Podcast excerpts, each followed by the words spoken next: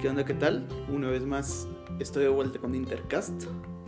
Eh, en esta ocasión pues voy a hablarles de Naruto. Eh, siendo honestos, nunca pensé que llegara a hablar de Naruto en el cast, pero dado que eh, Anedonia me dijo que viera a Naruto, creo que se me hace una forma muy efectiva o muy directa de pues contar un poco de cómo, cómo estoy viendo el anime que me parece y todo lo que conlleva. Pero bueno, este, antes de iniciar bien, bien un poquito de lo que pues, tengo que contarles, tengo que decirles que empecé a ver Naruto. Se me hizo un poco lento, bueno, no un poco, sino bastante lento al principio. Pero bueno, es algo que pasa normalmente en los shonen de, de, esa época, que son de, de la época de los 90 al 2000 y algo.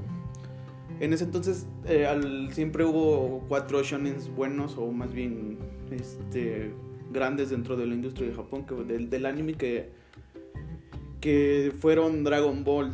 Dragon Ball, fue Naruto, fue Bleach y fue One Piece. Y bueno, este, antes de seguir, pues, ¿qué es un shonen? Un shonen es este, el tipo de manga que se delibera viendo combates eh, y llegando a metas o llegando a objetivos pero siempre y cuando pues haya combates y power-ups y cositas que pues vayan poco a poco eh, desarrollando el personaje, tanto sus poderes como eh, a sí mismos, como su personalidad y todo esto.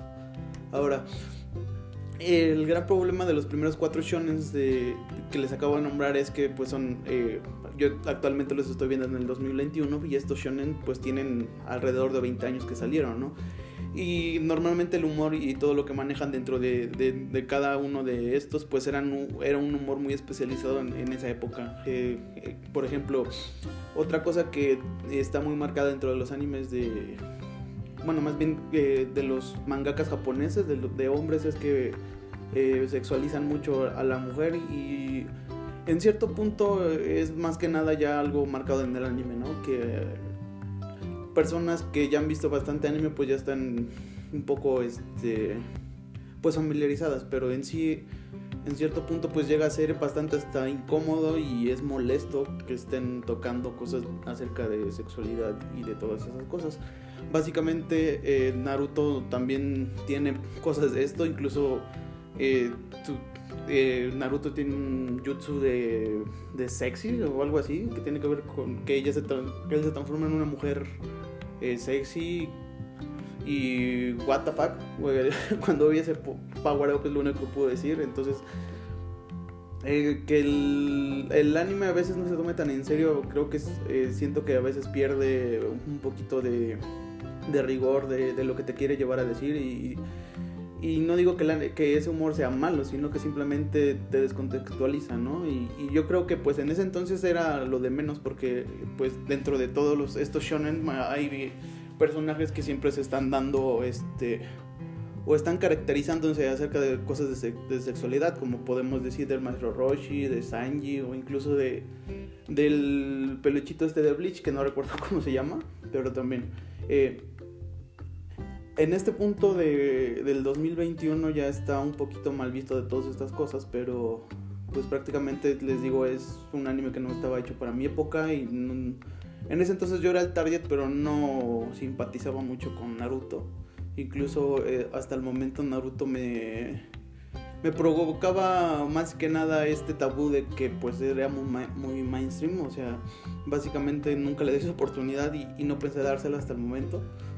Pero bueno, el anime comienza muy, muy, muy, muy, muy lento. Eh, básicamente te cuentan cómo va la historia del Q y de, y de cómo este, pues se fue encerrado dentro de Naruto. Y poco a poco pues te van presentando los personajes, ¿no? Eh, en un principio, el, para mí los protagonistas van a ser eh, Naruto, Sasuke, Sakura y... se me olvida el nombre del maestro de Kakashi. Este, poco a poco van avanzando estos personajes, pero eh, básicamente Naruto siempre fue, em, por mi punto de vista, fue de los animes, de los primeros cuatro shonen que pues hicieron estallar el mundo del anime, que se diera a conocer muy, en grande en todas las partes del mundo. Entonces, eh, como Naruto es uno de estos eh, animes que iniciaron todas estas cosas, muchos animes que después fueron saliendo y que fueron mostrando ciertas características que toman de Naruto, como por ejemplo sería Black Clover o Jujutsu Kaisen, eh, toman pues rasgos muy, muy definidos de Naruto. Y aunque yo ya he visto cierta idealización acerca de, cómo se construyen los personajes y de los grupitos que forman, creo que eh, aunque me parezca so, bobo y soso porque yo siento que pues ya estoy viviendo o, ya viví eh, cómo se van desarrollando la química de esos personajes, aquí le doy el punto a favor porque básicamente pues de, eso se basa, ¿no? Y básicamente también de ahí viene eh, incluso los exámenes o las pruebas que hacen dentro de, de poco a poco que van avanzando la trama, también hay muchos animes que se basan de eso, como por ejemplo Hunter x Hunter básicamente después de que poco a poco van desarrollando los, estos, pues eh, se llega la... Eh, se llega a lo del examen, ¿no? Que básicamente primero lo del examen. Y que es un punto importante a favor de, de, de acerca de Naruto cuando eh, todo el mundo aprueba ese examen menos él y que tiene que dominar la técnica de los clones. y hacen mucho hincapié en eso porque al final pues se esfuerza bastante Naruto, ¿no? O sea, básicamente eh, hasta que no tienes el peligro y como bien lo dice la serie, ¿no? La verdadera fuerza se muestra dentro de cuando quieres proteger a alguien, ¿no? Y ese literalmente creo que va a ser el estandarte de todo el anime porque desde que te lo dijeron desde un principio se repetí como dos o tres veces desde que lo he visto. actualmente voy en el capítulo 80, bueno, realmente voy en el 89, pero como en el 80 termina el, arco a donde quería hablar y a, a donde se supone que debió de haber o más bien hice clic dentro de Naruto, pues es esta, esa parte. Este, y pues sí, básicamente se toma eh, ese concepto de, que eh, la persona, bueno, más bien te fortaleces cuando quieres proteger a las personas que quieres tener cerca o, que estén cerca de ti. Eh, va a ser el estandarte, yo creo, de todo el anime y no lo veo malo, de hecho es bastante, por así decirlo, heroico y pues literalmente es eh, una frase que literalmente te dice shonen en la cara, ¿no? O sea, básicamente de ahí pues va a depender todo esto. Estoy casi seguro, no creo que cambien mucho las cosas. Eh, y para esto, eh, otra cosita que quería decir de, acerca de cómo voy, voy viendo Naruto es que está muy marcado también esto estereotipo de, los japoneses y del esfuerzo, de que por más que te esfuerces al final, al final vas a ver frutos y todo esto, pues es una forma o una cosa que, está muy apegado al shonen que, generalmente los japoneses toman eso de que entre más te esfuerces más puedes llegar a hacer cosas pero eh, realmente dentro de la cultura japonesa eh, está muy marcado eso del trabajo y hay gente que literalmente se desvive, se muere, se suicida. Eh, es un entorno muy difícil, muy diferente a Japón a lo que estamos nosotros este, viviendo actualmente. Japón es eh, una potencia, porque después de que bien sabemos de la, de la Segunda Guerra Mundial, eh, ellos quedaron hechos un holocausto y se levantaron de la nada, pero ha sido un esfuerzo realmente grande de toda su comunidad y cada uno de sus habitantes, entonces ellos literalmente están exprimidos uno día tal día y si ellos literalmente no trabajan o no están estudiando, sienten como si el mundo se acabara porque se sienten realmente inútiles, entonces al final el shonen juega un poquito, o más bien pienso que juega un poquito la, psicología a la inversa, donde más bien te obliga a esforzarte y a dar y a dar y a dar y a dar y a dar lo máximo de ti para llegar a los objetivos que uno, que uno cree que podrías encontrar así, aunque realmente en la vida no las cosas no, no tienen mucho que ver con, con este objetivo, a veces por más que te esfuerces y por más que llegas a hacer cosas, este, pues es imposible, ¿no? Por X o Y razón.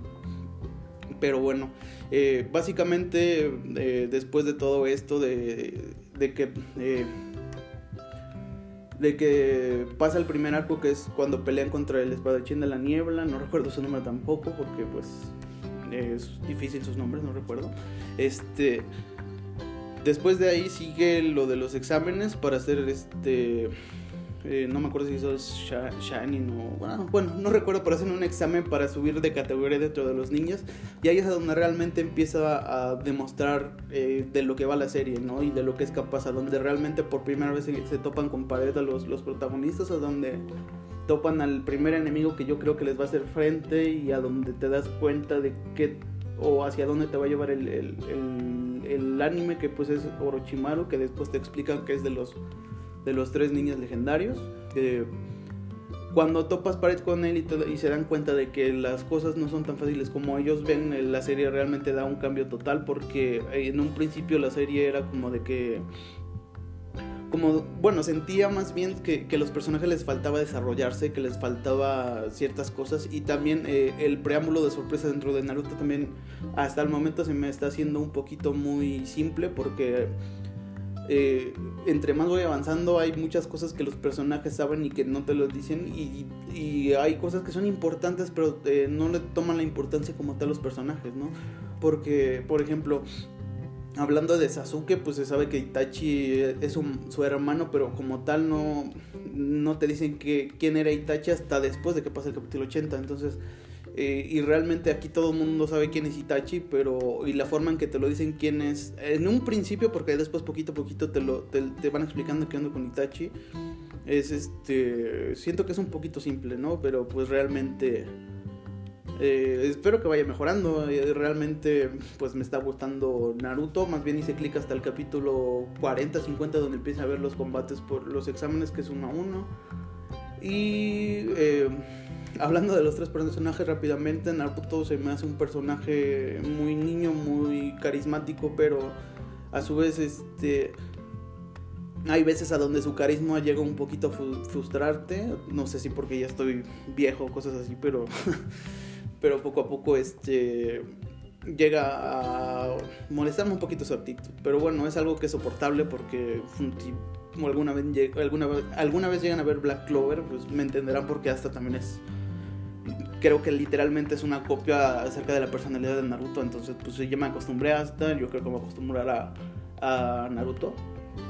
Este, de ahí seguimos con Sasuke, que creo que de las es su personaje edgy, su, su personaje este pues sí, su personaje edgy de, de, la serie. Por ejemplo, en Bleach tenemos literalmente al protagonista que también es edgy, pero...